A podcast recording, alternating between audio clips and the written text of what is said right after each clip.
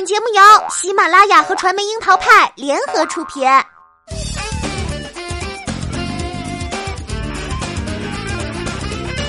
樱桃砍八卦，八卦也要正能量。Hello，大家好，我是小樱桃钓儿。如果不是明道被陈凯歌暂时淘汰了一把，陈柏霖又一次带着绯闻女友陈庭轩和家人聚会被拍，这些曾经的偶像剧男主角们感觉离青春记忆更近，离当下的生活又有了些距离。不出所料，陈柏霖这一次依然选择了沉默，仿佛谨守着偶像不能谈恋爱的规则。从二零一二年传出绯闻至今，陈柏霖和陈庭轩这是第 N 次被拍。永恒的说辞是娱乐圈的金句儿只是好朋友啦。比起陈柏霖隐忍克制的爱情，明道的过去半个月也经历了一次话题风暴。因为参与《演员请就位》，他和一群新人同座，舌战群儒没低过头的郭敬明也服气的喊了一声“明道哥”。从偶像剧圈的一哥到如今和一群新人争抢出现名额，明道在第一轮就遭遇了被陈凯歌淘汰，进入了待定席。个人难过的一个点是，三十九岁的明道看起来真的是保养有方，但是他演完二零一九年的第一场戏，却遭遇暂时淘汰，在后台忍不住哽咽道：“这几年没有什么太成功的事情，连我都有点看不起自己，是那么的无助。”从陈柏霖到明道，中生代偶像小生的艰难都被明晰的摆上了台面，这也让人回味起曾经被他们支配过的青春。其实他们也算是好运的了，还有更多人悄悄的就淡出在了时光里。演员请就位从播出之后，口碑呈现两重天，一方面争议四位导演比演员们戏多了太多，另一方面则是明明演的很好的演员被淘汰，诸如明道。三十九岁的他很希望打破固有的一切，展示出来的演技也算不错。陈凯歌和赵薇都是认的。一个状态和演技都在线的初代爱豆，要在新生爱豆云集的演技综艺里凑热闹，拿出愿意清零重启的谦逊态度，无非是抱着回到大众视线的期待。按照陈凯歌的说法，就是把演员请就位当成了变形计。但是最终他选择了可以看到更多进步可能的陈若萱，这很娱乐圈了。关于这档节目，争议依然在持续，但是明道让我们回想起了多年前颜值偶像加梦幻爱情曾是偶像剧的万能公式。别管现在看到他们都是非主流的打扮，当年着实是让万千少女为他们尖叫。偶像剧能给主演们带来一夜爆红的效果，可以快速的贴上人设。对于偶像来说，这确实很奏效；但是对于演员来说，则是慢性毒药。像明道一样的偶像剧男主，随着年龄增大，戏路会越来越窄，而且因为一出道就是一番位置，对自己有了男一的人设定位，各种王子、公子的形象都在逐渐固化。可是贵圈最不缺的就是这类王子公子，随着年轮一茬一茬往外冒，不及时转型就会呈现出巨大的落差，也恰如明道表现出的失意和失落。当然啦，明道的失意还和这几年的转型未如预期相关。在当年的小生里，他算待机时间超长的一位，过了三十岁开始逐渐尝试更多戏路，但是演员的工作很被动。当红更是一门玄学。二零一九年初，《地球最后的夜晚》遭遇口碑滑铁卢，但又有谁知道明道在戏里出演了一个交警角色？四十秒长镜头，三句台词，就这个机会还是他到贵州探班黄觉时临时得到的。好不容易演到阿修罗，搭档梁家辉、刘嘉玲、吴磊，因为片子上映三天就撤档。有多少心血付诸东流了呢？形象被固化，转型不得力，这都酝酿了明道后来的瓶颈期。二零一八年底，他在颁奖礼喊话说想见王家卫、陈凯歌、姜文，希望他们找我拍戏，我明年的档期是空的。二零一九年，他参加这档导演选角的节目，主动站进了陈凯歌的队伍，还在节目里喊话求职。作为演员来说，他算是尽了自己的努力，但是如果更早的离开偶像剧的模式和太多重叠化的角色断舍离，是不是如今会更好一点呢？命中注定我爱你里爆红的阮经天比明道要幸运，一张脸既能驾驭憨，也能驾驭坏，硬汉气质明显大于花美男的气质，再加上不介意给人做配，戏路明显要宽很多。处在转型期的他，就像早几年的明道，摇摆不定。比如今天转战大荧幕，目标要拿影帝，还获得侯孝贤青睐，出现在《刺客聂隐娘》，隔天就被经纪人安排去接了 IP 剧，搭档杨幂的扶摇完全没有接上《三生三世十里桃花》的好运，口碑评分四点七。阮经天目前最新的作品是搭档宋祖儿出演的青春偶像剧，上个月宣布杀青，他比明道只小一岁，戏约分榻而来的背后亦有危机。作为他们的前辈，周渝民在《流星花园》之后，用《痞子英雄》《新天生一对》《回家》等作品洗刷掉了花泽类给观众留下的花美男印象。不过，向实力派转型的周渝民却很难真正的抛下偶像枷锁。一开始还能扮沧桑大叔，到了这几年，银幕形象却越来越回到精致偶像 style。周渝民太帅了，帅的让导演们都不忍心去让他变丑。但却成了演员路上的束缚，发型都不突破，还能指望突破什么角色呢？个人并不赞同李成儒怼郭敬明的部分观点，但他的那句“女演员一定要不怕丑”，放在任何演员身上都同样适用。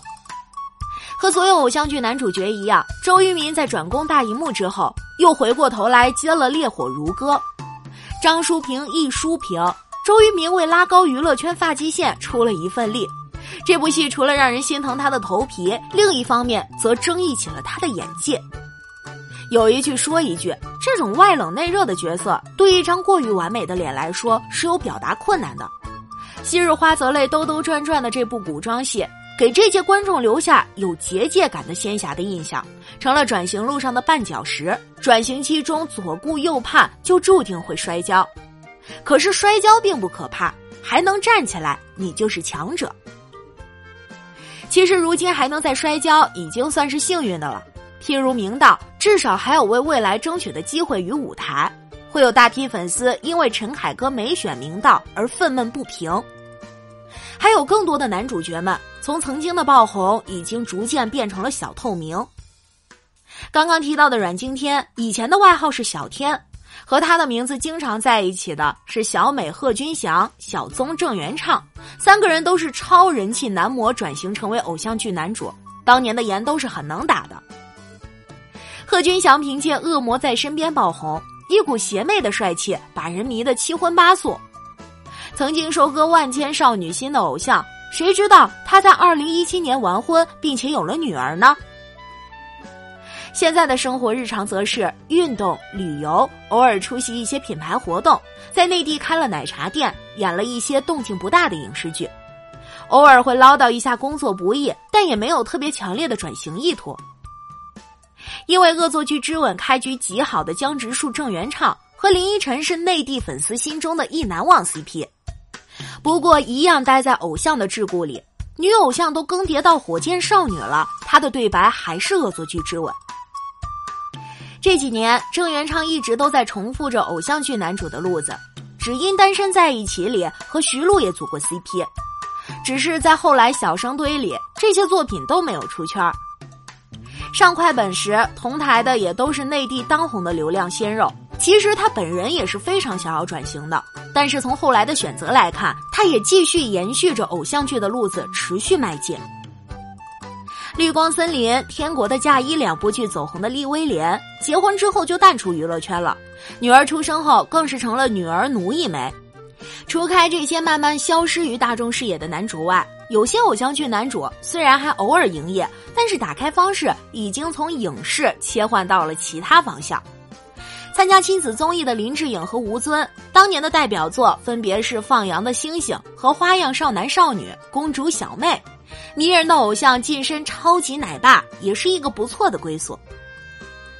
终极一班的炎亚纶在回归歌手身份一段时间后，此次和明道一同参加《演员请就位》，看样子也是有了向演员回归的想法。从林志玲的情路上彻底转身的言承旭，已经和沈月组了 CP。这部作品依然还是大家熟悉的偶像剧画风。讲真，相比起小花们，第二宁可看他跟贾玲同框，至少那个画面是新鲜有料的。有的时候真心想感叹一句：这些偶像剧男主们的状态、身形、外貌都能 keep 在最好的状态，看似是被时间眷顾的冻龄人，背后也透露着他们在演艺圈生存的努力和不易。这些曾被众星捧月的男主们，慢慢变成了观众最熟悉的陌生人，更让人体会到演艺圈偶像换血速度之快，人人都想活成常青树，而事实却是只见新人笑，不见旧人哭。这些偶像剧男主中，并非没有成功转身的，诸如霍建华、赵又廷和彭于晏。总结他们这一路，基本就是努力、运气、狠心，一个都不能缺。霍建华早期有“天涯四美”的名头护身，加上《仙剑三》等作品积淀的人气，以及和胡歌的 CP，从来都不缺话题。运气之外，最关键的是他早就开始从偶像剧中走出来。一部评分九点二的《战长沙》直接奠定了他的位置，杨紫和他都通过这部剧证明了自己演技在线。他来了，请闭眼等作品都并不再只是纯刷颜的作品，《如懿传》虽然是女人戏，但霍建华成功 hold 住了凉薄猜忌的钱小四，及早就甩脱了偶像剧的束缚，并开始不断裂变。在最初阶段，霍建华也面临过资源不佳。但是都一步一步熬了下来。赵又廷也依然如此，《痞子英雄》摘得奖杯后被陈凯歌挑中出演《搜索》，和高圆圆的邂逅，这些都是运气。但是从稳扎稳打逐渐蜕变出新的戏路之后，赵又廷接拍《三生三世十里桃花》，也曾被质疑过形象不符合原著人设。还好整容般的演技折服了太多迷妹，夜华也变成了大家心里的白月光。而他成功转身的关键还在于，在夜华之后，诸如此类的剧本都快踏破了赵又廷的门槛，个个都是价码不俗，但是都被他拒之门外。后面的一部作品是《南极之恋》，为了拍这部戏，他遭遇了极端天气、不可控的危险，每天在低温中徒步两三个小时，皮肤被冻伤，还患上了雪盲症。在赵又廷身上可以看到，他任何角色都想尝试，但从不沉溺。这就是对自己狠得下心，把演员当成了职业。杨天真旗下的公司会议上也曾透露过，赵又廷是一个很难搞的演员，因为对剧组的每一项都有着精细的要求。很多人都惊叹，如今的赵又廷可以和巩俐携手。在最初之时，如果他安于偶像标签里，在《痞子英雄》或者《三生三世十里桃花》之后，迅速接同款角色赚片酬，会有如今吗？从爱情白皮书出道的彭于晏，更是一早就认识到自己没有天分，只能靠拼命努力。正是因为够拼够努力，他在《湄公河行动》一口纯正的泰语，简直开口跪，还练习近身搏击术。导演评价他达到了专业水准。姜文与他合作完《邪不压正》后，也说他不是一般人。一是他会演戏，二是他为小鲜肉证明。还有就是他的内心里有一股子狠劲儿。演员身份之外，彭于晏从二零零八年开始系统健身，长达十一年对自我身形管理的严格和自律，这可不是简单的耍帅可以概括的。比起啃老本的模式，霍建华、赵又廷和彭于晏的路显然要更加难走，然而却是不同的职业规划方向。这其中有着太多的自我要求，拒绝名利诱惑，需要的定力也比别人要多很多。因为明道，也有许多人唏嘘，曾经的那些熟悉的男演员们有多少消失在记忆里。然而，恰如陈凯歌选择陈若萱的结果来看，娱乐圈就是只闻新人笑的修罗场，大众需要新鲜面孔，声名之下快速更迭。另一方面，也可以看出许多偶像剧男主角的事业规划都是从最初就瞄准了短平快的路线，把一种人设演到极致，贴上标签，捞到片酬。只是在演员这种需要复杂路子的职业里，这就等于不断把自己推向胡同里的墙。再者，也能清晰读懂，并非每个人都能在喊转型口号之外，可以沉得下心、抓得住机会，因为不善于拒绝，也不舍得拒绝，一次又一次的推回到起点，看着一波波后浪推向前。作品的口碑是会反噬到演员本身的，黄晓明就是一个例子。虽然有《风声》《中国合伙人》等口碑好的作品，然而一堆堆的烂片摆上桌以后。他也曾在采访里感慨自己的资源降级，甚至自嘲已经掉下了一线。这一点，看看和他一同出发的陈坤就有清晰的答案。巅峰时刻的陈坤接戏比黄晓明的数量少了太多，在出品质量上却严格把关。